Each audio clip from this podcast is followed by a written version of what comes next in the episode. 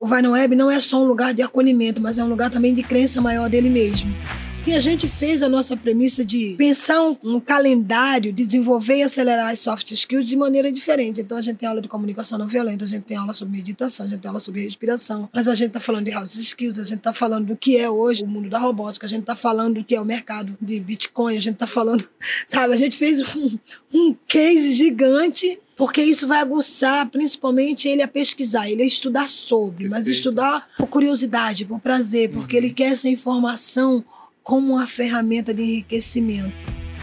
Esse celular tem mais tecnologia do que o foguete que levou o homem à lua. Como você faz uso desse celular? O que você sabe dessas ferramentas que você está usando? Então, uma das coisas que a gente mais faz é conquistar ele pelo seu próprio cotidiano. O futuro a gente só constrói se for agora. Perfeito. É, tem, que, tem que botar a mão na massa agora, tem que começar a desenhar agora, tem que começar a agir agora. Olá, pessoal. Bem-vindo a mais um podcast do Superlógica Talks, o podcast de empreendedorismo e tecnologia da Superlógica. Eu sou Marcelo Kuma e hoje estou aqui com meu amigo Rodrigo Ferreira. E aí, Rodrigo? Opa, tudo bem, Marcelo? Tudo bom, graças a Deus. E, pessoal, hoje a gente tem aqui uma empreendedora social, mas serial. A Cris dos Prazeres. Tudo bem, Cris? Tudo bem. Que bom ter você aqui, né, Rodrigo? Opa, muito prazer. Que legal. Cris, saindo assim, acelerado, né? O que, que é o Vai na Web? Ui. Direto é o essa, empreendimento hein? que você está tocando, né? Ou está colaborando. Web. Vai na Web é uma plataforma de tecnologia de inovação social com impacto de alta relevância, onde a gente cria uma ponte né, que capacita, qualifica e faz a atração desses jovens estudantes para o mercado de trabalho também a gente fornece serviço de tecnologia através do estúdio Vai na Web para as empresas que ainda não entenderam que a juventude é uma potência. Quando passa aqui no Vai na Web, a gente acelera ela para onde ela quiser ir e as empresas estiverem de porta aberta. Que bacana, que legal. A gente vai explorar um pouco mais daqui a pouco, né, o Vai na Web. Mas Cris, conta pra gente a tua origem, né, e principalmente como surgiu essa veia empreendedora, né? Acho que eu vou ter que voltar lá nos meus 12, 13, 14 anos. Eu sou natural de Pernambuco, nasci na Praia do Janga. Meu nome é Zoraide Gomes, meu apelido é Cris, e aí depois de muitos anos atuando no Morro dos Prazeres, chegou Prazeres, também virou Cris dos Prazeres como nome social, reconhecido nacionalmente e internacionalmente, porque eu sou dessas. é, que chique, hein, Rodrigo? E é, aí, quando, ainda na infância, eu sempre pensei, em minha adolescência, que a gente poderia ser muito mais do que a gente é. E a gente poderia sair um pouco desse lugar que está tudo bem, quando não está tudo bem, quando nunca teve tudo bem de verdade no país tão rico, tão fértil, com pessoas tão inteligentes, e a gente vivendo a escassez. E eu sou fruto dessa escassez e dessa pobreza. Para mim não estava tudo bem, nunca vai estar tá tudo bem. E aí eu acho que a veia empreendedora surge daí, né? Eu sempre fui muito empreendedora desde criança. Eu não queria brincar de boneca, eu queria vender minhas bonecas. é, quando tinha caju, eu queria catar o caju para vender o caju. Quando tinha pescada de rede na beira da praia, eu queria catar tudo que o pescador não queria para vender para o tendeiro, para o restaurante. Então, assim, essa veia empreendedora veio da minha adolescência da minha infância. E vindo para o Rio de Janeiro, eu cheguei no Rio de Janeiro com 13 para 14 anos, eu comecei a perceber que estar na cidade maravilhosa, porque Rio e São Paulo tem isso, né? Parece terra do tio Santo. Tudo de mágico acontece nessas duas capitais. E eu senti que não era bem aquilo que durante muitos anos eu desenhei na minha cabeça. Pelo contrário, fui para em algumas comunidades onde aquilo me deixava muito pensativa, como as pessoas conseguem morar num lugar né, geograficamente tão pequeno, tão aglomerado um em cima do outro, como as pessoas conseguem subir toda essa escada todos os dias e descer muitas vezes por dia. Então tinha coisas ali que ficava de verdade é, me incomodando num ponto muito genuíno dentro de mim, não num lugar pejorativo, mas num lugar de dizer eu posso fazer um esforço para tentar ajudar não só a mim, mas outras pessoas a ter uma vida melhor, mesmo morando num estado de escassez de direito, de acesso. E aí começa a ser essa veia empreendedora mais social, assim, né? Acho que aí eu puxo mais para o lado social, de verdade. Bacana. E, e, quais foram assim as principais, o seu principal olhar, né, e onde você começou esse desenvolvimento social, o um empreendimento social dentro do, de uma comunidade ali? Eu comecei a admirar muito, assim, eu queria aprender a fazer. Eu já tinha poucas pessoas que faziam, mas eu tinha um desejo tão grande de construir coisas que pudessem melhorar a minha vida e a vida de outras pessoas. E eu fui observar pessoas que faziam coisas importantes, né? Eu tenho duas mulheres que sempre vêm na minha memória, que é a dona Judite. Na época a gente não tinha creche comunitária, ela abria a casa dela para ficar com crianças das pessoas que precisavam trabalhar, cobrando a taxa mínima. Então, para mim, isso era empreendedorismo, era lindo. Claro. Era uma das casas que tinha quintal grande, era uma casa grande, que era raridade na favela naquela época. E a família dela também era grande. Então, assim, as minhas filhas ficaram lá, né? Então, assim, eu ficava pensando, nossa, é, é, tão genuíno saber que existe uma necessidade lá de cá, que ela tem uma ferramenta que é esse espaço todo. Ela já trabalhou com criança, então ela está unindo tudo junto à minha necessidade. E ela ainda me cobra uma taxa que ela sabe que eu posso pagar. Eu uhum. achava o máximo. E a irmã dela, que era a dona Judite, que fazia um trabalho missionário lindo, eu falei, cara, essas mulheres me inspiram e eu quero ser mulheres como eu vi lá na minha infância, naquele sítio onde eu nasci, na Praia do Jango, cuidando uma das outras, né, empreendendo, fazendo coisas lindas. E aí eu comecei a me inquietar cada vez mais sobre tudo que eu estava vendo que não concordava. E não concordar para mim é criar uma energia, gerar uma ação que você pode mudar as coisas. Eu fui convidar pessoas a ser voluntárias e aí a gente cria o grupo PROA. PROA significa prevenção realizada com organização e amor. O grupo PROA surge de uma inquietação muito forte minha pessoal, mas também de outras pessoas que eu consegui fazer essa atração de pensar coletivamente. Eu já era voluntária fora dos prazeres, e aí eu falei: se eu posso ser fora, eu posso ser dentro. E eu sei que nesse país chamado Brasil, o brasileiro não tem cultura de voluntariado. Verdade. Eu queria muito trazer essa cultura, porque eu achava muito bonito as pessoas se reunir para fazer uma ação de impacto positivo para outras pessoas. E aí foi bingo, assim, tipo, maravilhoso. A gente cria o Grupo Pro, vai trabalhar na ação de prevenção de saúde. É, me aliei à unidade de saúde local, porque tratar de saúde é tratar com as unidades, com o SUS. Para mim, o melhor plano de saúde do, do Brasil é o SUS. Vou tatuar SUS, eu sou SUS.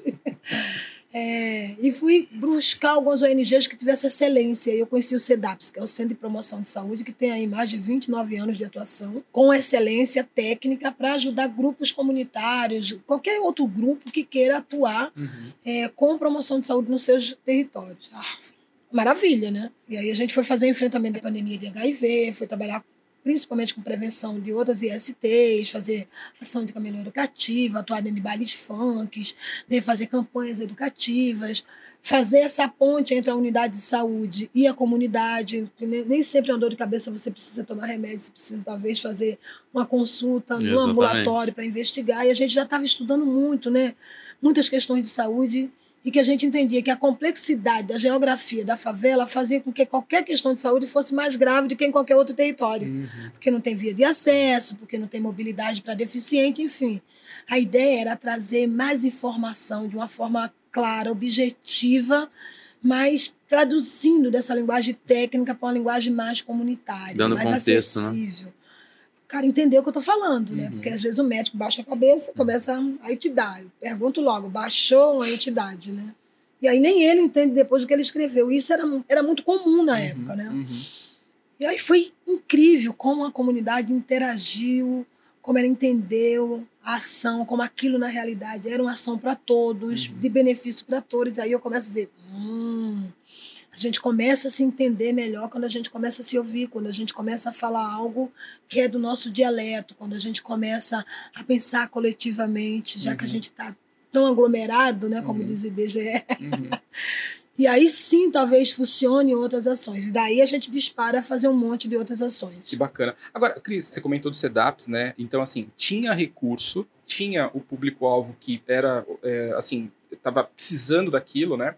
Mas foi preciso você entender é, e como traduzir né, a, essa oferta com a demanda e facilitar, é isso? Eu acho que é uma rede que já existe e que naquele momento eu olhei para aquele momento e conectei os pontos, né? Porque está tudo em algum momento conectado e tudo em algum momento desconectado, né? É como se você clica e olha para uma uma situação e diz: é isso que a gente precisa fazer para conectar pessoas a pessoas, unidade de saúde, o conhecimento, a prevenção, atuar nessa área que é uma área crescente, discutir esse assunto num outro contexto, né? num contexto mais territorial, mais comunitário, né? interagindo com as pessoas, fazendo com que essas pessoas se sintam confortáveis para falar sobre. Uhum. Então, naquele momento, era um momento que a gente via ali uma grande oportunidade de construção de diálogo. Legal. E que foi muito interessante, porque a gente conseguiu dialogar de dentro para fora e de fora para dentro. A gente uhum. conseguiu fazer com que as pessoas que estavam dentro da comunidade despertassem o interesse em saber,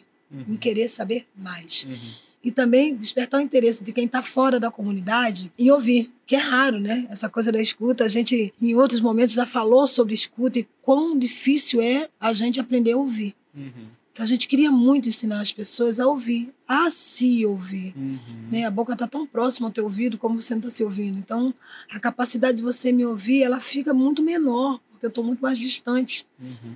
Então a gente começou a trabalhar com mais sensibilidade, né? Que esse olhar mais respeituoso sobre o outro, desmistificando, né? trazendo esse processo de regenerar o outro de dentro para dentro, dele mesmo. Então é a reflexão dele com ele. Mas abrir essa porta é como se você estivesse abrindo com a chave que se chama compaixão, afeto, né, empatia, né, respeito, empatia, todos esses valores que são só citados uhum. academicamente, verbalmente, mas não são praticados, a gente fez o contrário. A gente praticou os valores e depois a gente falou sobre. Uhum. E aí é muito mais fácil o outro entender o que eu estou falando, porque ele já sente isso.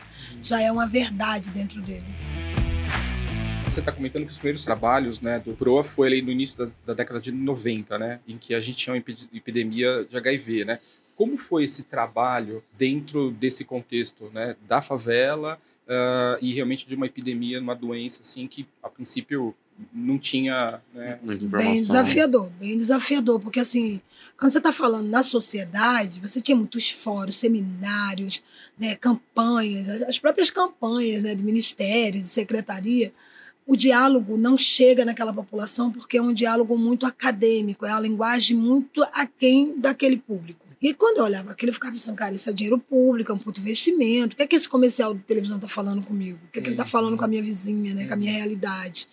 É, quando eu pegava um folder, um cartaz, eu ficava pensando, cadê o povo preto, né? Cadê as mulheres negras? Cadê as mulheres pardas? Cadê as nordestinas? Elas não se enxergam não se identificam. Não tem identidade, né? Então, assim, é como se eu estivesse falando para um outro público, espelhando para um outro público. Uhum. Né? É um espelho que não cria reflexo, uhum. digamos assim. E aí foi bem interessante porque a gente começou a militar nesses grupos para entender por que desses comportamentos. A gente uhum. começou a sentar nas mesas para discutir a construção disso tudo. Pesquisa de mercado. É, cara, porque assim, é, é negócio, é dinheiro uhum. público, é o nosso dinheiro. Então uhum. ele precisa, de alguma forma, chegar nesse grande público. E que é extremamente necessário que chegue, mas que chegue com qualidade, que chegue com impacto, né? Que realmente justifique o custo. Uhum. E dê resultado, né? Que dê resultado. E era muito engraçado que eu ficava me debatendo e pensando, cara, quem é a pessoa que pensa sobre isso, né? Quem é esse design, quem é esse grande estudioso é, do comportamento humano da classe C, D e E, que não consegue dialogar para essa classe. Uhum.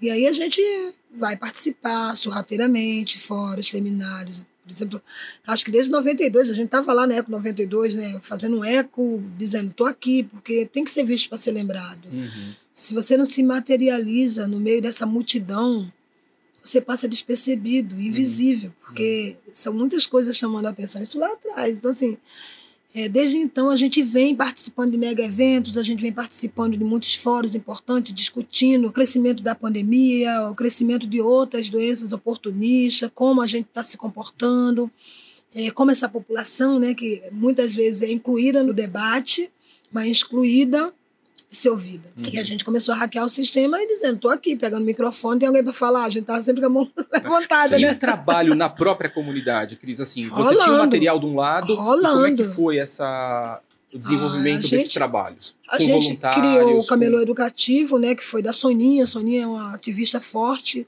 do Morro do Urubu. Ela criou um camelô educativo, era no auge dos camelô, não sei se São Paulo tinha, mas no Rio estava o auge. A gente tinha um camelô educativo. O camelô educativo levava para a rua só insumos, preservativos, gel lubrificante, a prótese feminina, a prótese, prótese masculina e outros materiais, algo uhum. seriado. Uhum. E a gente ficava ali dialogando com a população uhum. sobre o que é a promoção da saúde, o que é a prevenção, porque a importância do uso da camisinha, por que, que o preservativo é tão importante para o homem quanto para a mulher, uhum. por que, que ele pode ser um contraceptivo de controle de natalidade. A gente não estava ali só falando, porque quando você pega só um ponto, uhum. você não cria um desenho no imaginário do outro, mas quando você traz vários pontos da realidade dele, fica muito mais fácil. Claro. E aí, muito interessante, porque quando a gente está falando de prevenção, a galera começa a entender que eu tô falando dele, do comportamento dele, do comportamento dela. Então fica muito mais fácil. Uhum. Eu tô... Uhum. Tinha gente que falava assim, nossa, você parece que instalou a câmera escondida na minha casa? Parece um mosquitinho. Gente, você tá me vigiando. Como você sabe essas coisas? Você sabe que eu me comporto assim. Porque é o comportamento humano. Não tô Uhum. falando nada que não seja da realidade humana. Uhum. Então tinha muito sentido, mas tinha ali, é, num diálogo, uma essência de pegar toda a linguagem que eu estou lendo no livro, que eu estou olhando lá um- uma tese de doutorado, de Uhum. mestrado, um estudo mais atualizado, e estou fazendo a transição para trazer o conhecimento para aquela pessoa que está fazendo aquela escuta e que traga sentido para a vida dela. Uhum. Então tinha tanto sentido que a galera aderiu. E aí no início a gente tinha alguns pontos de distribuição de preservativo, algumas ações imediatas, como café na escola, café na creche, participação nos grupos de mulheres evangélicas para falar da promoção de saúde para a mulher, da Uhum. importância do autocuidado, né? E não da automedicação e sim autocuidado, a Uhum. importância dos exames periódicos, enfim. E a gente descobriu que a gente poderia usar muitas outras pessoas na comunidade, que são os chamados formadores de opinião, né? As pessoas que vão compartilhar a informação, eh, formando uma opinião positiva sobre Uhum. aquela favela que faz promoção de saúde partindo pelos seus moradores. Acho legal isso que você falou, de falar a mesma língua, de dar contexto. Em vendas, por exemplo, a gente tem que falar a linguagem regional, cada regionalidade tem a sua linguagem, enfim. E às vezes, em algum- alguns contextos, a gente esquece de adaptar a linguagem que a gente está falando, né? Então, assim, é legal ter esse despertar, assim, porque muitas vezes a gente não tem, né? A intenção é boa, mas a execução às vezes peca por um detalhe. né? Exatamente, esse detalhe. Mas eu acho que isso tem muito a ver com o estudo do território, o estudo Uhum. cultural, o perfil do teu cliente, porque meu cliente ali era, era a família. Sim. Uhum. É, muitas pessoas me perguntavam, quando você está olhando para a promoção da saúde, se você tiver que criar um grande projeto, você vai ter dificuldade? Eu falei, nenhuma. Porque eu sei qual é o recorte do meu público, eu sei Uhum. o que eu quero com esse público, eu Uhum. sei de que forma que eu quero que esse público olhe para mim e entenda o que eu estou dizendo para ele. Sim. Uhum. Então, assim, quando a gente está falando de empreendedorismo, é exatamente isso, né? Uhum, Quando você uhum. está falando de vendas, É. Com certeza. só não vendo mamãe porque é pecado. Olha só. Ô, Cris, agora, você pode contar assim. é, Claro que nem, imagino que nem tudo são flores, né? Você pode contar alguns dos desafios que você teve, ou até frustrações, para desenvolver esse tipo de trabalho naquela época e com esse enfoque? Eu acho Saúde. que um dos desafios era superar o medo das pessoas, não o meu medo, mas o medo das pessoas. Tinha muita gente que temia, ai, você é, é tráfico armado, vai te matar, o bandido vai querer saber porque que você está trabalhando, entregando camisinha.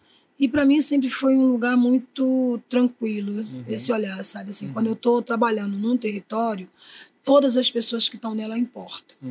E se eu estou numa, numa casa tão genuína como a saúde, todas as pessoas são de verdade importantes Uhum. na promoção da saúde. Então, não importa quem seja essa pessoa, se é um comerciante, se é o pastor da igreja, se é o líder do tráfico, se é o líder evangélico, não importa. Uhum. São pessoas humanas que precisam receber uma mensagem para que elas se tornem pessoas mais saudáveis, através de ferramentas que promovam a saúde. Uhum. Então, assim, nunca tive nenhum, nenhuma, nenhuma situação muito desagradável, Uhum. desafiadora assim, mas desagradável a ponto de dizer para mim, ah, eu acho que não vale a pena, porque para mim sempre valeu a pena todas as minhas ações, é que o momento requer diferentes estratégias. Uhum. Então, nos momentos mais desafiadores que eu já tive, eu acho que eu usei a estratégia correta naquele momento. Bacana. Que legal. E caminhando um pouco, né? Esse aí foi o primeiro empreendimento, né? da- Social que você desenvolveu, né? E o seguinte, que foi o reciclação, Reciclação. né? Isso, Rodrigo? Isso. A reciclação Como é que ele é um surgiu filho da esse- proa, né? Assim, Aham. O Grupo Pro já tinha uma ação consolidada, a gente já estava trabalhando muito. Assim, quando a reciclação chega lá em 2010, a gente teve um grande temporal na cidade do Rio de Janeiro. E nesse temporal a gente teve um deslizamento, um escorregamento no encosta, que era uma área de bolsão de lixo compactado, de mais de 60 anos, e como se tivesse criado uma avalanche. Levou uma vila, matou 34 pessoas, deixou Uau. 355 famílias desabrigadas. Só que o Grupo Pro já era um grupo de ativismo, já era consolidado, reconhecido dentro e fora, já estava ligado a muitas redes. A gente teve muito apoio de muitas redes. Bacana. Todos os moradores estavam com a gente. Acho que foi o momento onde eu vi a Pro com o maior número de voluntários. Diga-se de passagem, todos os, os salvamentos que a gente teve naquele dia foi graças a essa união da comunidade, de dentro para dentro, ela mesma cuidando dela. Bonito, né? E quando passa isso tudo e eu curo um pouco a minha dor, que é uma Uhum. dor acho que não vai ter cura nunca, né? Porque eu perdi grandes amigos ali.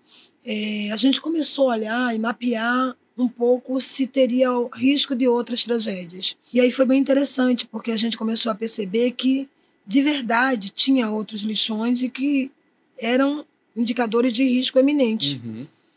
E aí, 2011 inteiro, a gente trabalhou muito sobre novos pontos de risco.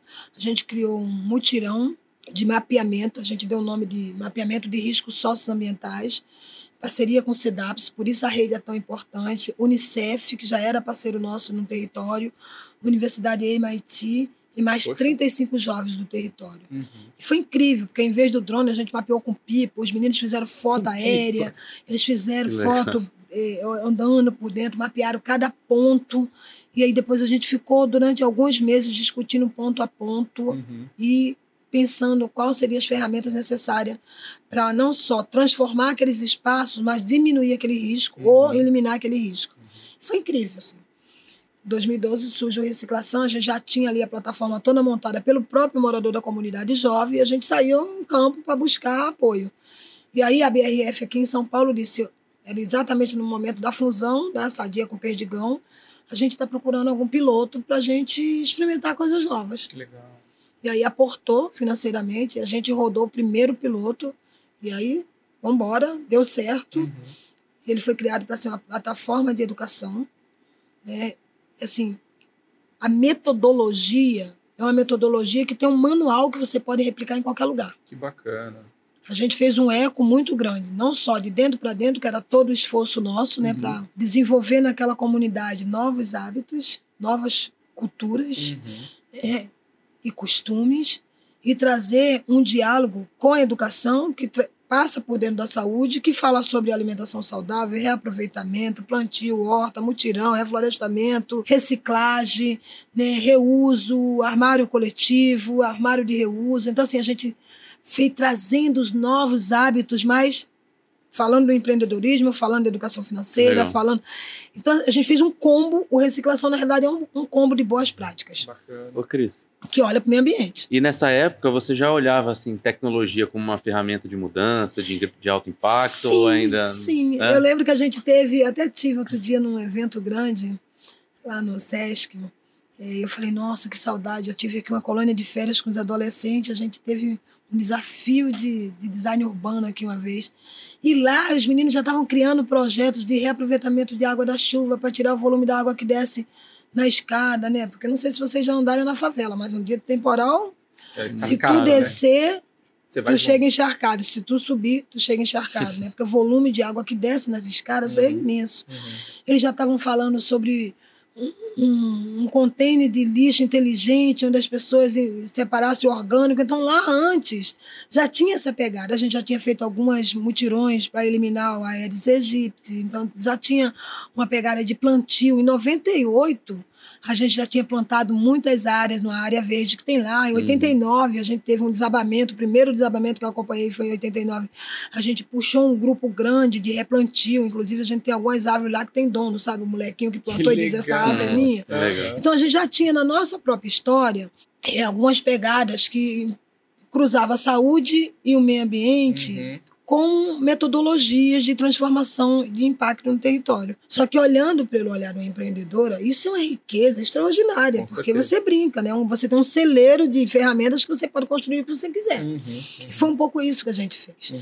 Então, reciclação hoje, ele, ele roda pelas mãos da própria comunidade. Antes eu tinha um grupo muito pequeno de cinco pessoas e hoje eu não sei quantas pessoas hoje empreendem com resíduo, coletando resíduo e vendendo. E a Que pandemia legal. deu um impulso nisso, Uhum. porque não tinha emprego, fica em casa, mas as pessoas em casa produzem muito mais resíduo. Uhum. E aí as pessoas começaram a olhar para aquele monte de resíduo e dizer, e agora?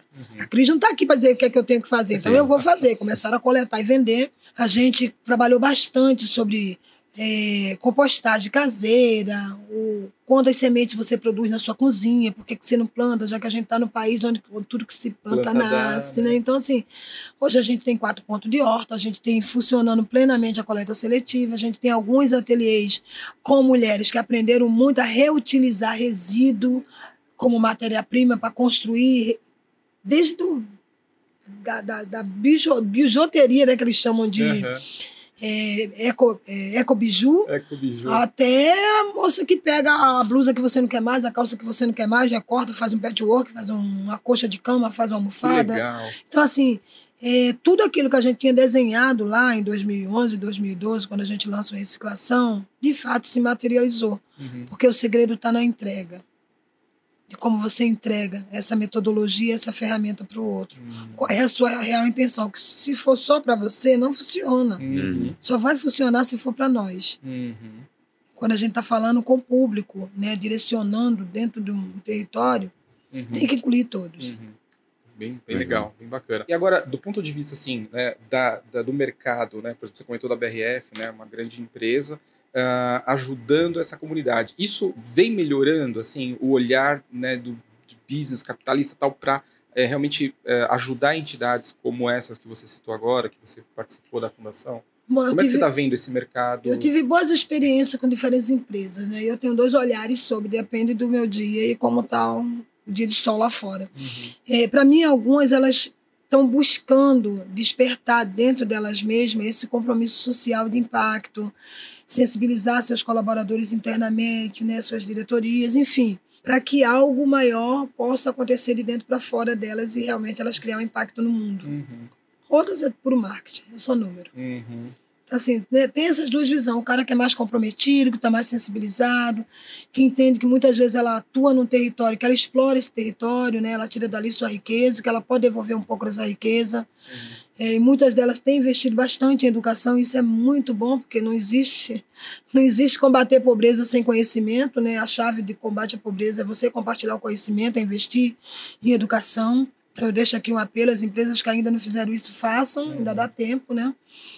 Então, o tempo está acabando, mas ainda dá tempo. É, sempre tem. É, mas tem outras que a gente sabe que é para atender É puro marketing. puro marketing, É. né, cara? Às vezes se comprometeu com alguma dessas novas metas É. aí a nível global, a nível nacional, e você tem que atender e é números e é marketing e pronto. E tá Uhum. tudo bem também, né? Você falou aí agora que a chave combate à pobreza é a educação e você tem feito um trabalho gigantesco com o Vai na Web em termos de educação, informar pessoas. É, conta um pouco pra gente como que está sendo feito esse trabalho e como surgiu essa iniciativa, né? O Vai na Web surge em São Gonçalo na cabeça de Gonçalo. Aline Freud e do Igor Couto, Da First, né? Que é da Forsti. Uhum. quando eles sentiram que a empresa deles estavam crescendo, e eles são pessoas que eu acho que o nosso encontro é um encontro realmente de alma, porque a gente tem tanta sinergia, a gente pensa tão, tantas coisas muito iguais, e o nosso comportamento também, que quando a empresa começa a crescer, tem aquele frenesi, muita gente fazendo trabalho social, mas com essa entrega muito, muito pequena, né? Porque assim. É, entregar cesta básica na pandemia é incrível. Entregar cesta básica para algumas áreas de escassez é incrível, mas Uhum. só isso não resolve. Uhum. Porque o cara come hoje, amanhã ele quer comer, depois Sim. ele quer comer, daqui a uma semana ele quer outra cesta Ou seja, básica. não é só dar o peixe, né? Tem que ensinar a pescar. Eu lembro que quando a Aline soube um pouco sobre crise dos prazeres, eu não lembro se foi uma matéria, se foi um colaborador da empresa dela que falou, acho que foi o Pedro, era um cara que trabalhava na época. É, ela foi até o Morro dos Prazeres. E ela chegou no dia que eu estava virada, que era um dia de organização de colônia de férias para as crianças. Tava eu e minha tribo inteira, Janice Delfim, André Genival, Mariana Gomes, todos os meus pupilos. Legal. A gente organizando a mega colônia de férias e chega a Aline Bela, maravilhosa, junto com o Pedro, aí foi o Pedro mesmo, para conhecer a crise dos prazeres e falar um pouco sobre tecnologia. Eu sempre fiz é, ações que envolvem muito a tecnologia, mas eu não tinha ideia do que, que era o mercado de tecnologia, o que, que é a tecnologia de sistema, o que, que é uma linha de código, o que, que é um front, um back, um screw, um PO, um QA. Era tudo muito leigo. Esses assuntos ela estava falando eu estava assim, olhando, tipo, linda, maravilhosa, mas não estou entendendo nada do que você está falando. Mas no meio da conversa, ela trouxe uma palavra mágica: empregabilidade para a juventude, escassez de mão de obra qualificada, o mercado gritando por profissionais, vaga garantida. Opa, aonde, quando, com a idade. Que legal. E aí ela me mostrou toda a ideia de planejamento que ela e o Igor tinham inicialmente. Eu falei, vamos trabalhar um pouco em cima dessas ideias, vamos convidar outras pessoas a modelar essa ideia, pessoas que atuam em território. E aí, durante o ano 2016 inteiro, a gente gestou o Vai na Web, Uhum. com encontros na Casa Forchi, que é a sede da empresa, é, para modelar a ideia inicial e fazer com que ela tomasse corpo, né, ganhasse robustez. E a gente lançou em 2017, dentro do Complexo do Alemão, a Lucia Cabral, que é uma grande ativista, tem um trabalho incrível pelo Educap, dentro de um container, a ONG dela é toda modelada, né, modular em container, a primeira turma do Vai na Web. Cara, três meses depois, dois meses depois, os moleques estavam gritando, a turminha pequena, tudo se sentindo programador. a gente abre Morro dos Prazeres. E aí, três meses depois, os caras estavam se sentindo os caras do código. Eu falei, isso dá certo. e aí a gente teve algumas experiências muito boas, né, de projetos pequenos que os meninos fizeram e que saíram clean. Que legal.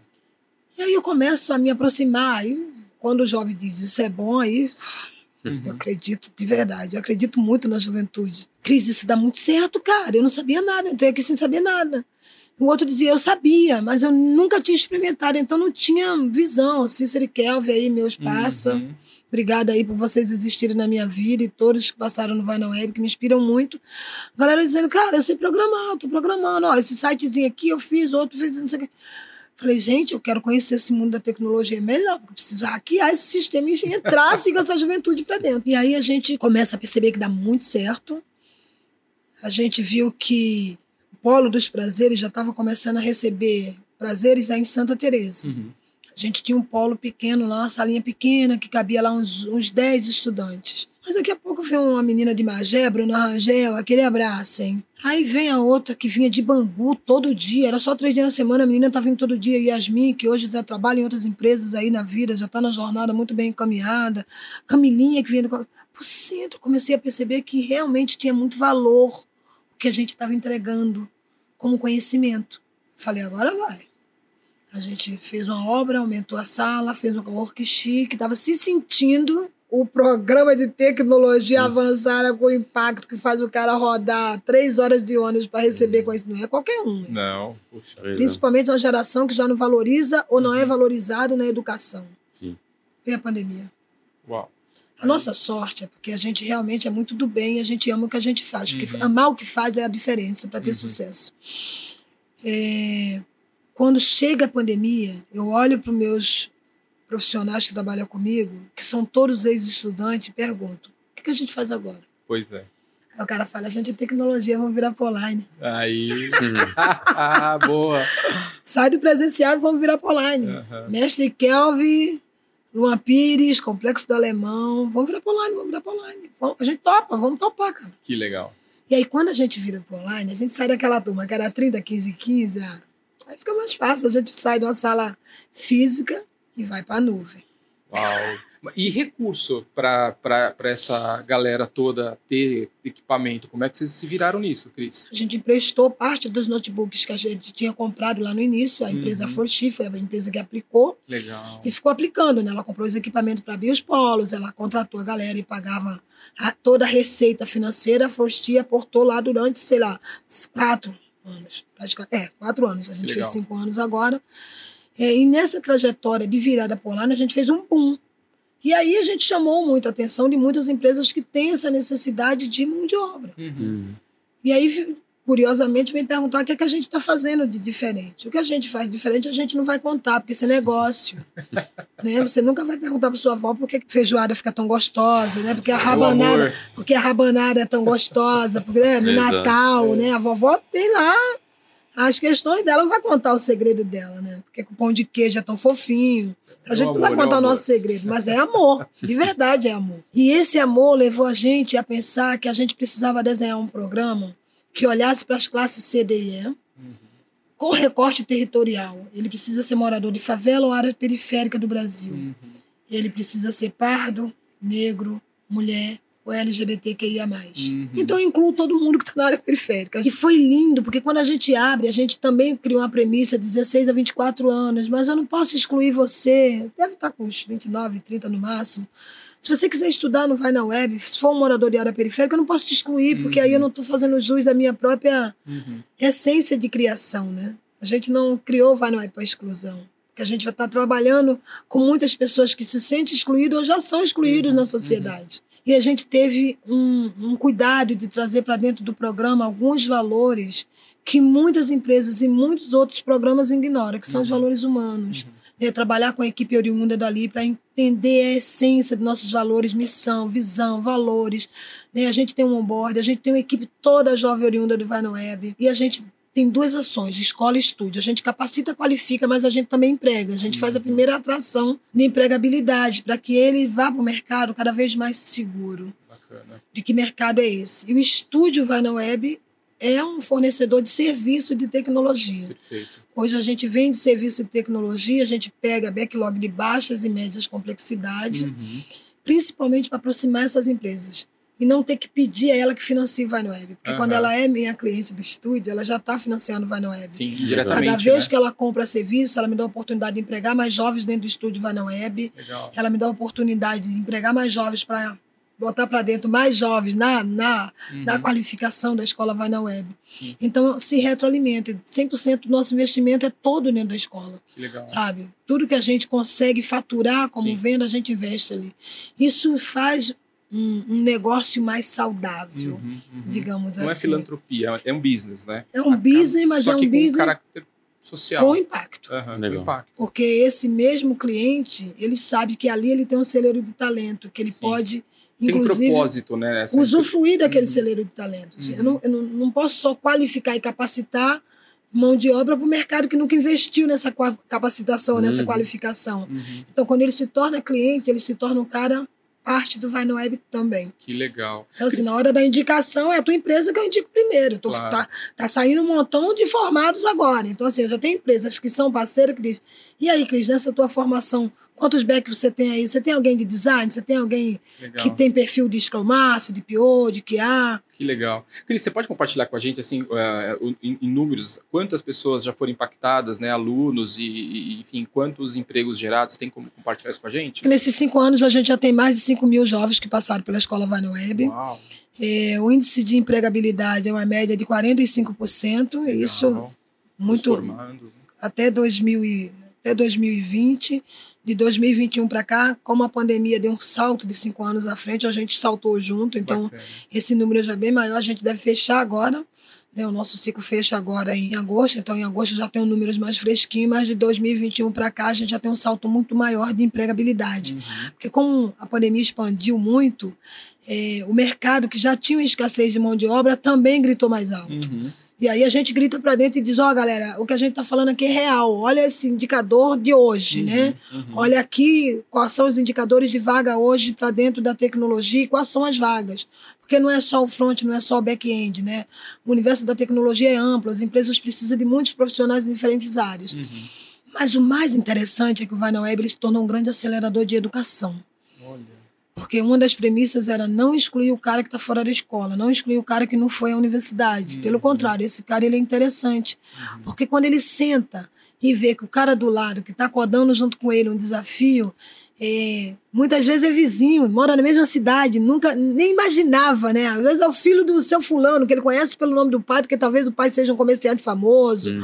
o dono da padaria. Ele começa a perceber que o cara tem a mesma idade, às vezes já até estudou junto na infância, mas não Uhum. lembrava. Que o cara está cursando uma universidade, que o cara está planejando fazer um mestrado. Ele fala, putz, é sacanagem, né, mano? O cara jogou futebol comigo na minha infância e eu aqui achando que não tem jeito, estudando tecnologia com ele, ele formado e eu não. Porque nessa classe C, Ter uma formação acadêmica cria um diferencial no currículo. Uhum. né? Ele adquire uma postura diferente, ele adquire uma forma de se comunicar diferente, ele se sente mais seguro numa mesa de negociação. Sim. Então, para a gente, é, o Vai na Web não é só um lugar de acolhimento, mas é um lugar também de crença maior dele mesmo. A gente tem trabalhado muito valores humanos. A nossa premissa hoje, pedagógica, é segunda, quarta e sexta, aulas técnicas, código na veia. Uhum. Vai entender o que é código HTML, CSS, React, JS, Hooks, Já tá é, né? eu tô codando, tô codando mente humana, mente corações. É, e depois o cara ele tem a oportunidade de ter soft skills, que é muito falado no mercado, mas na- nos bastidores as pessoas não têm nem ideia. Uhum. E a gente fez a nossa premissa de pensar um, um calendário de desenvolver e acelerar as soft skills de maneira diferente. Então a gente tem aula de comunicação não violenta, a gente tem aula sobre meditação, a gente tem aula sobre respiração, mas a gente está falando de hard skills, a gente está falando do que é hoje o mundo da robótica, a gente está falando do que é o mercado de Bitcoin, a gente está falando, sabe, a gente fez um, um case gigante Porque isso vai aguçar principalmente ele a pesquisar, ele a estudar sobre, mas Perfeito. estudar por curiosidade, por prazer, porque Uhum. ele quer essa informação como uma ferramenta de enriquecimento. Que legal. Porque eu sempre digo, a maior riqueza desse país é o conhecimento. Enquanto a gente não estiver expandindo esse conhecimento e compartilhando com amor, com respeito ao outro, pelo que o outro é, Uhum. pela compreensão que o outro vai ter, a gente não acerta. Mas no momento que a gente tira todas as armaduras, os rótulos, os títulos, né? Tem muita gente cheio de título, mas que não consegue um bom diálogo, Uhum. não consegue uma atenção plena, uma escuta, né? Tá todo mundo falando escuta empática, prática, né? Ativa, mas em que momento você está se ouvindo quando você está entregando o teu conhecimento para o outro? Então a gente tem tentado fazer no Vai na Web algo que é muito inovador, Uhum. que é uma educação digital de qualidade, mas que expande né, mentalmente esse aluno para que ele tenha interesse em acelerar o seu autodidatismo, que ele valorize a escola que ele estuda, que agregue valor a uma formação acadêmica, que ele pense no mestrado, no doutorado, que ele pense que esse canudo não faz a diferença só para ele deixar de ser um réu primário, Uhum. mas porque ele vai estar muito mais empoderado de conhecimento, e isso ninguém tira dele. Ô, Cris, e como você faz a atração desses talentos? Porque às vezes você disse que tem alunos que chegam é, sem nenhuma escolaridade. Como que você consegue trabalhar a autoestima deles para falar. Assim, é possível você aprender a programar, a codar, porque você mesma falou quando você conheceu a Aline, né? Ela chegou com uma linguagem de tecnologia que eu não sabia, não fazia ideia, não estava entendendo nada que ela tá falando. Então, assim, como, como que você diz para uma pessoa que, assim, cara, você não tá entendendo nada que eu tô falando, mas me dá oito meses que você vai sair codando tudo aqui. Como que funciona esse processo de conhecimento? Cara, isso é uma parada muito mágica, assim, porque é, eu tenho meninos que vêm do zero, que nunca estudaram tecnologia, e simplesmente alguém disse que era bom, alguém já se tornou programador, ele fica curioso. É, tenho pessoas que olham o mercado e sonham estar no mercado e vêm porque realmente tá encora- se encorajam a estudar algo que poucas pessoas no mundo, na, na situação dele, se encorajaria. Mas é, é- ao mesmo tempo que é mágico, é muito desafiador, porque você está você tá falando de educação, você está falando de um país que não tem investimento em educação. Você está falando de uma geração que é nativo digital. Uhum. E normalmente eu digo para ele, tá vendo o meu celular? Esse celular tem mais tecnologia do que o o foguete que levou o homem à lua. Quantas horas você fica nele? Como você faz uso desse celular? O que você sabe dessas ferramentas que você está usando? Então, uma das coisas que a gente mais faz é conquistar ele pelo seu próprio cotidiano. Né? Quanto tempo você está exposto em rede social? O que você está falando? O que você está entendendo? O que você está aprendendo? Porque o que a gente vai te entregar aqui é, é quase a mesma coisa, só que com formato diferente. Aqui você vai usar muito tecnologia, porque a gente vai pesquisar muito, a gente vai estar no YouTube, a gente vai estar no GitHub, a gente vai estar no Discord, a gente vai estar em, no, no- você entra no, no TikTok, você tem sala de dev, front-end, de meninas programadoras. Então eu não tiro ele de onde ele está. Eu dou a ele uma outra lente como ele vai olhar para tudo que ele já tem utilizado. Que Eu dou um sentido maior para que eles possam, de verdade, olhar para o tempo como maior aliado que ele tem, Uhum. ou o pior inimigo, Uhum. porque o tempo passa. É verdade. Cris, e, e nesses projetos, né, assim, você tem algum caso que você pode contar, assim, de- desse empreendedorismo social que você, né, vem trabalhando forte, de empreendedores que montaram negócio a partir, não só a reciclagem que você comentou, mas também agora do Vai na Web? A Vanoeb a gente tem um monte de empreendedor. Primeiro, tecnologia é uma área que empreende muito rápido. É. né? Uma vez que o cara sabe programar e ele tem alguém de marketing que orienta, ou ele já é um cara bom de papo e vai sabe vender o próprio talento, né? Aham. Porque o negócio é talento, é venda de talento. Eu tenho muitos meninos que começaram no Vai na Web, seis meses depois montaram sua própria startup, começaram a trabalhar. Legal. Eu tenho meninas que hoje entram no Vai na Web para fortalecer o negócio que já existe na família. Olha. Então, assim, eu não quero estar pagando, porque é uma mão de obra cara.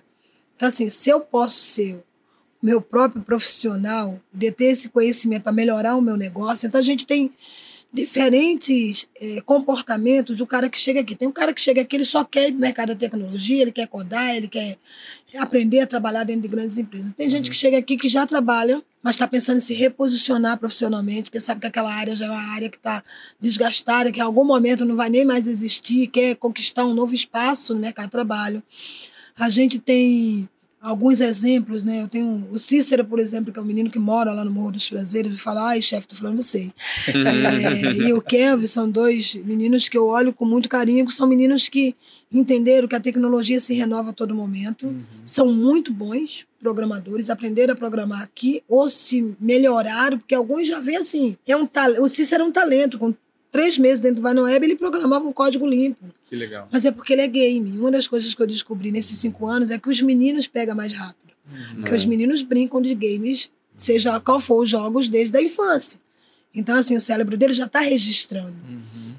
Sabe? Ele, ele vai entender a lógica muito melhor, ele entende é, algumas áreas da programação que a gente ensina é muito mais rápido para os uhum. meninos. As meninas é um grande desafio. Alô, tem que girls, daqui a pouco tem encontro, tô aí, hein? Uhum. É, a gente criou um grupo específico para as meninas que se chama Tank Girls. Olha que legal. Porque o mercado quer muita menina uhum. e mulheres, ainda é, há uma escassez muito grande de mão de obra qualificada. A gente já entendeu que existem alguns fatores que limitam essas mulheres a acreditar cada vez mais nela. É um desafio, né? As mulheres estão na área da tecnologia, que sempre foi uma área uhum. totalmente masculina né? Sem cara, até hoje, né, quando eu estou em reunião com algumas empresas, eu encontro 10 homens para duas mulheres. Uhum. É muito raro você ter uma empresa de tecnologia que está bombando no mercado com a grande maioria majoritária de mulher. Não tenho, nunca encontrei. Por favor, me apresentem, se tiver. Então, assim, a, a gente olha um pouco de dentro para dentro e de dentro para fora, porque uhum. a gente é impulsionador para o mercado. A gente Sim. quer fazer essa galera chegar no mercado. Uhum. É, o Kelvin e o Cícero, por exemplo, eles são grande referência. Assim, hoje, eles são consultores nossos, ex-estudante, programador para o mercado. Acho que eles estão lá no time do Sírio Libanês, que é um cliente da Forsti.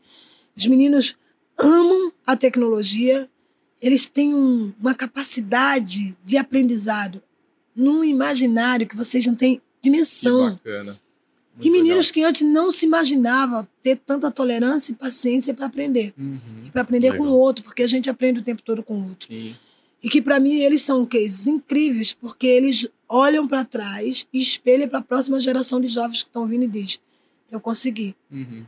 Eu não me torno empreendedor hoje porque eu quero estar no mercado. Porque quando eu estou no mercado, eu estou aprendendo. Uhum. Que é uma das coisas que eles sempre dizem assim: enquanto eu não monto o meu negócio e estou trabalhando para grandes empresas, todos os dias eu estou na sala de aula recebendo um conteúdo diferente. Uhum. Bacana.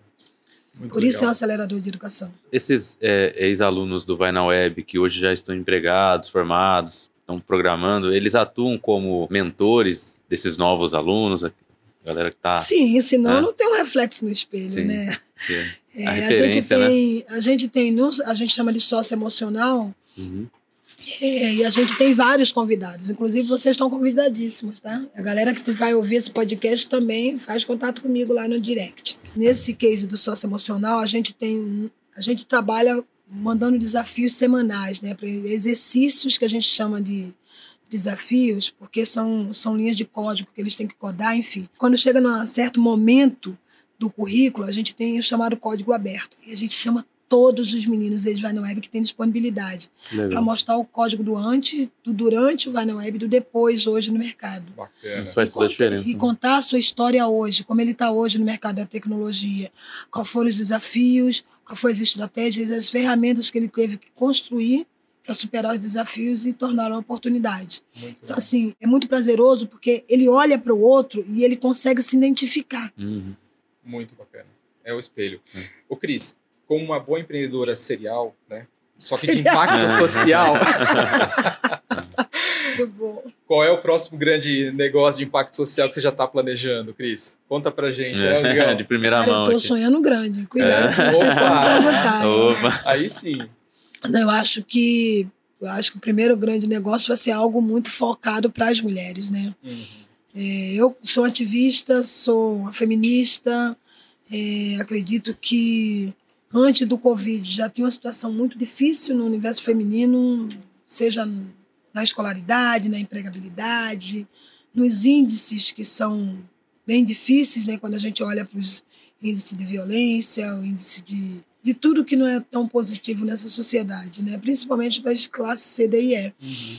Então, possivelmente, eu devo estar trabalhando mas com autodefesa para mulher, porque os índices de violência e feminicídio estão altíssimos. Uhum. Já fiz um treinamento, já estou uma treinadora da ISD, junto com o grupo aí, Pamela, aquele abraço, hein? Uhum. ISD Globo, que é uma plataforma extraordinária que fala sobre valores, sobre Uhum. conflitos, sobre autodefesa, sobre apropriação desse corpo. Uhum. É, na tecnologia, possivelmente as Tank Girls, eu convido muitas universidades a estar com a gente. A gente quer criar um grande acelerador de educação para mulheres. A gente sabe que os indicadores também para mulheres, quando se trata de educação, principalmente de formação acadêmica, de conclusão de ensino médio, né? A gente tem ainda um, indicador que incomoda, e me Uhum. incomoda, de Sim, verdade, assim, legal. né?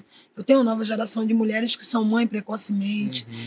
Tenho uma nova geração de mulheres que estão sendo machucadas o tempo inteiro. Uhum. Então, assim, a gente sabe que construir novas metodologias e ferramentas é o próximo passo. Eu acho que 2023 eu já venho aí, pelo menos, com duas plataformas novas, aguardem. Que bacana. Volta Quem quiser contar, saber né? mais, quem quiser Prazer saber mais, venha investir. Que legal. É, mas eu acho que a gente está num momento de muita transição, né? Eu acho que o Covid, a, a gente conversou um pouco Uhum. antes de chegar aqui sobre esse momento Covid, essa coisa do fica em casa, né? Parece menos de dois anos depois a gente parece que nem passou por tanta coisa difícil, a gente está voltando um pouco com pressa demais, a gente não está não, não tá trazendo na memória aquilo que foi tão forte, né? A gente quer cuidar um pouco mais, principalmente da juventude e das mulheres, Uhum. Porque a gente acredita, eu digo a gente porque eu nunca fiz sozinha, eu tenho uma equipe maravilhosa, seja no Vai no Web, seja no Grupo Proa, seja no Reciclação. É, a gente tem uma tendência a olhar que o futuro a gente só constrói se for agora. Perfeito. Né? Tem, que, tem que botar a mão na massa agora, tem que começar a desenhar agora, tem que começar a agir agora. Então, se eu Uhum. quero chegar e no final de 2023 esperançosa, me sentindo extremamente feliz e realizada, eu preciso construir agora. Que legal. Então, tem plataforma nova vindo aí. Ah, Opa, aguardamos ansiosos. É verdade, É. é legal. Ô, ô Cris, você estava falando um pouco antes da gente começar a gravação, é sobre um livro que te marcou muito. Eu nem deveria falar sobre isso, mas eu vou falar. Tu Ah, me é? provocou, eu vou falar. Vixe. Não, alguém me perguntou qual seriam meus livros preferidos né, É. nas últimas é, nos últimos 30 anos. Né? O primeiro é Fernão Caipelo Gaivota, meu mestre Carlos Alexandre, que me deu aí, Carlão, um abraço aí. Eu não sei nem qual país que você tá, acho que é Turquia. é um viajante. é um viajante capoeirista, capoeira de Angola. Legal. Ele me presenteou com esse livro, cara. Ele é meio bruxo. Ele falou assim, Cris, leia a primeira vez, a segunda vez, a terceira vez, se precisar, leia 21 vezes Uau. Que você vai entender a mensagem que tem nesse livro. Se chama Fernão Caipelo Gaivota. Legal. Li na primeira vez, li a segunda, ele só teve um sentido depois, eu acho que da sétima vez que eu li. Uhum. Porque você precisa ler alguns livros com o olhar da alma, né? Trocando a lente, né? Porque eu acho que é o momento do escritor. Quando o cara está escrevendo é isso, ele escreve com a alma, né? Uhum. Eu li também um Líder Sem Status, que um amigo me presenteou, Alex Camargo. Um momento bem difícil, que foi um momento de desabamento lá nos prazeres. Uhum. Cara, eu li esse livro, ele fez bum. Sabe quando você lê alguma coisa, vai um clarão na mente? E o último que eu li que fez muita diferença, assim, nesse lugar da mulher empreendedora, feminista, dona de si. Suzy Pires, meu abraço, foi o dona de si da Suzy, que já tem um instituto, que é parceiro aqui do Vai na Web, parceiro do Instituto Precisa Ser, que é o nosso instituto, é, e que deu um outro boom Uhum. no empreendedor. Por isso que eu estou dizendo para você, vem coisa boa aí para Que 2023, olhando para o empreendedorismo feminino, olhando para essa mulher que quer ser dona de si. Uhum. Então, assim, juntando as três décadas, eu trouxe três livros que Muito fez bom. muita diferença aqui dentro de Legal. mim. Muito legal. Cris, além do, de você estar muito próximo, né, da comunidade, das pessoas, né, e ter esses livros que te inspiram, né, aonde mais você busca se atualizar e, e, enfim... Vou passear no Parque Nacional da Tijuca agora. né? Ah, eu acho que tem uma coisa da espiritualidade, assim, né? Eu não tenho religião, então eu busco estar conectada e estar bem com a vida. Eu acho que a Uhum. vida é o grande presente, o tempo é o grande maestro, né? Ele está sempre ali te dando algo novo. Então, a minha conexão, a minha força, ela vem de mim mesma. Assim, não acredito num Deus fora de mim. Uhum. Se existe, está dentro de mim. Então, eu sou minha própria deusa, minha própria mãe maior, meu próprio Deus maior. E estou sempre buscando refletir sobre o que eu estou pensando, o que eu estou falando. Acho que pensamentos e palavras têm muito poder. É, se você de, de verdade está se, se intoxicando o tempo todo, você se torna uma pessoa tóxica. Se você faz isso, seu ambiente familiar é tóxico, seu ambiente profissional é tóxico, e aí você está numa sociedade que já está cheia de toxina, você se. Né? Porque tem um, parece que tem um sistema oculto aí Hum. por trás, que se você pertence a ele 100%, você se torna ele. Uhum. Então, eu acho que a minha energia é não me tornar esse sistema. Sabe? Eu não quero ser o cara que luta contra nem a favor. Uhum. Mas eu não quero ser igual a tudo isso que eu discordo.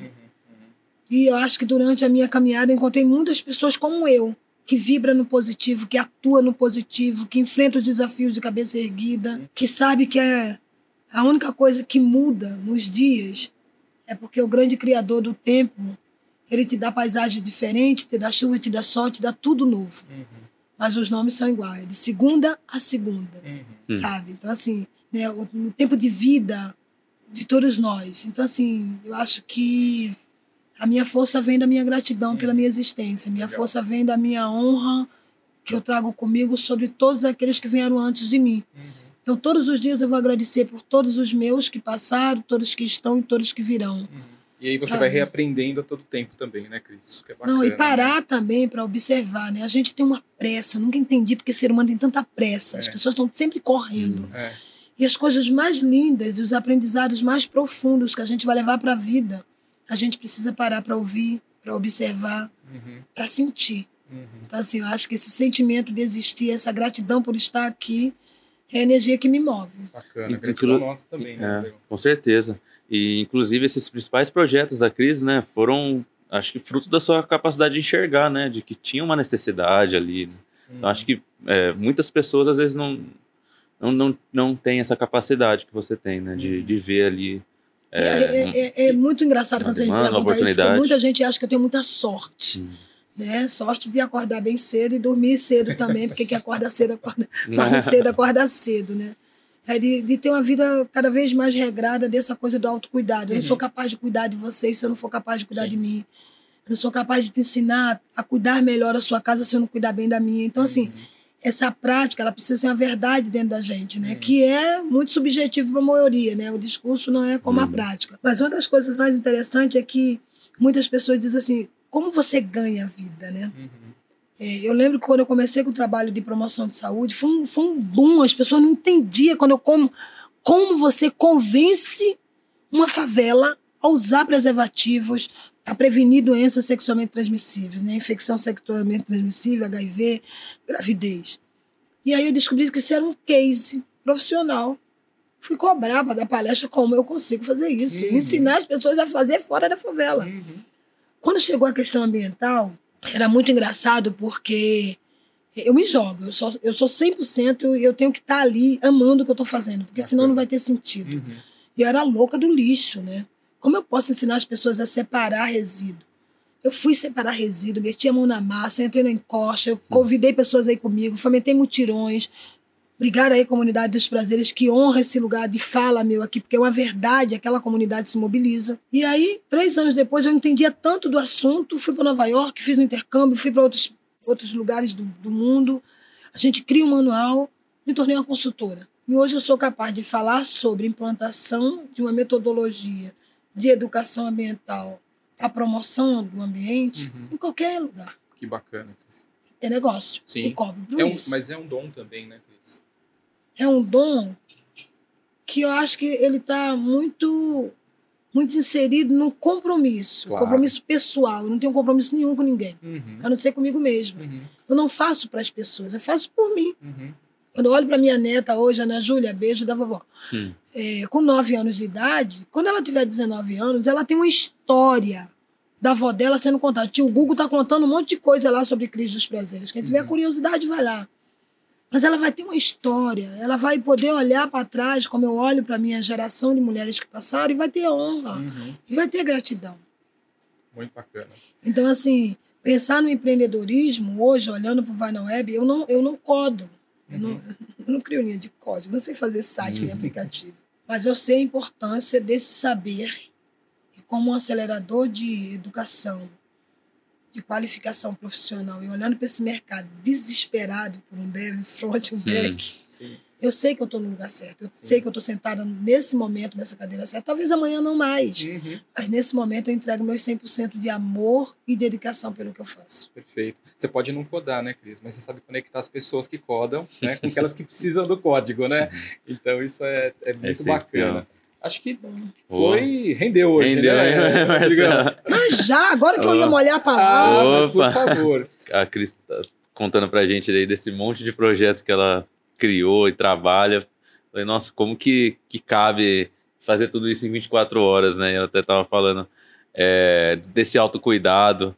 Como que você faz para ter esse autocuidado, cuidar da mente, para não, não ser é, absorvida pelo trabalho, né? E Boa. esquecer de você, né? Nossa, que pergunta boa. Eu acho que esse é um, um nó da sociedade, né? É, muitas pessoas falam, como você consegue fazer gestão de tempo, né? Como é que faz a unha? Obrigada aí, hein, Armanda. Ontem a Armanda estava lá para vir aqui hoje com a unha é? feita. Oh, é. Boa. Né? A Luciana cuida do cabelo. A gestão de tempo, ela está muito pautada no planejamento, ela está muito pautada na meta. Precisa desenhar a nossa vida, quem desenha somos nós. Uhum. A questão é que a gente está sempre esperando o outro, né? É. Então, desde pequenininho, o pai e a mãe que tem que acordar, tem que mandar comer, tem que mandar escovar o dente. E assim, e, e na fase adulta, a gente esquece que é a gente que se manda. A gente, é. e a gente tem que se lembrar um pouco que antes do trabalho, antes só da vida pessoal, da vida familiar, a gente tem a gente, a gente precisa Sim. cuidar da gente. Então, Sim. assim, a gestão de tempo para a gente sempre vai ser um desafio, mas eu consigo, no auge da minha loucura, porque eu sou muito doida, eu gosto disso, é fazer uma gestão onde eu possa acordar e caminhar. Quem me segue aí nas redes sociais, tem dia que 5h40 da manhã já estou postando, estou caminhando, estou abraçando as árvores, estou falando com os tucanos que aparece. Eu moro no Rio de Janeiro, eu tenho o privilégio de estar ali próximo ao Parque Nacional da Tijuca. Então, né, já é um lugar lindo, né? Presente. É, de ir à praia final de semana e simplesmente sentar e olhar o mar. Carioca, Legal. se liga, carioca, vamos pra praia. É, Vamos olhar o mar, sabe? Fazer um detox na mente. Uhum. Ou simplesmente não fazer nada, deitar e calar a mente, fazer uma meditação, uma respiração. Fazer uma prática onde você se encontre com você. Eu acho que falta, né? A gente tá sempre buscando encontrar com alguém. Perfeito. Sim. E em alguns momentos precisa dar uma desacelerada, né? Acho É. que é importante, né? Até para reciclar a, a mente, né? Com certeza. Legal. Cris, a gente quer te, te Simone. agradecer, né? Rod, assim, um papo É um prazer. inspirador, né? É, traz- trazendo um, traçando um paralelo com, né, com o empreendedor de negócio, de tecnologia, né? O impacto social que você está desenvolvendo é realmente inspirador para a gente que está voltado a, a business, né, tal, mas é o que você falou, também é um business, né? E, e parabéns aí pela, ah, pela dedicação, né? Que, que é, assim, nos inspira, né? Com tanta gente passando no Vai na Web, né? Imagina o que cada uma dessas pessoas vai conseguir impactar a sociedade, certeza. né? Sim. É, é um impacto gigantesco, né? Sim, com certeza. que E gratidão, né? Também É. isso vai para a vida inteira, né? Sim. Muito legal. Bom, pessoal, esse foi mais um episódio do Superlógica Talks. Se você gostou, curte, compartilha. E se você tem alguém tão inspirador como a Cris dos Prazeres, né? Comenta aqui com a gente, né? E continue compartilhando com a gente aí, enfim, comentários, até para a gente melhorar mesmo esse eh, conteúdo que foi feito para você. Certo, Rod? Isso aí. Legal. Obrigado, Rod. Marcelo. Obrigado, Cris. Obrigado, Obrigada. Cris. Acho que Superlógica é um programa incrível. Convido outras pessoas a ouvir, a acompanhar. Legal. Gratidão pelo convite, gratidão por estar aqui nesse tempo compartilhando um pouco da minha trajetória de existência, minha trajetória profissional. Convido todos a conhecer aí o Vai na Web e outras plataformas que eu estou envolvida. Com certeza. Gratidão é nossa, Cris. Valeu. Obrigado. Valeu, Obrigada. gente. Obrigado. Tchau, pessoal.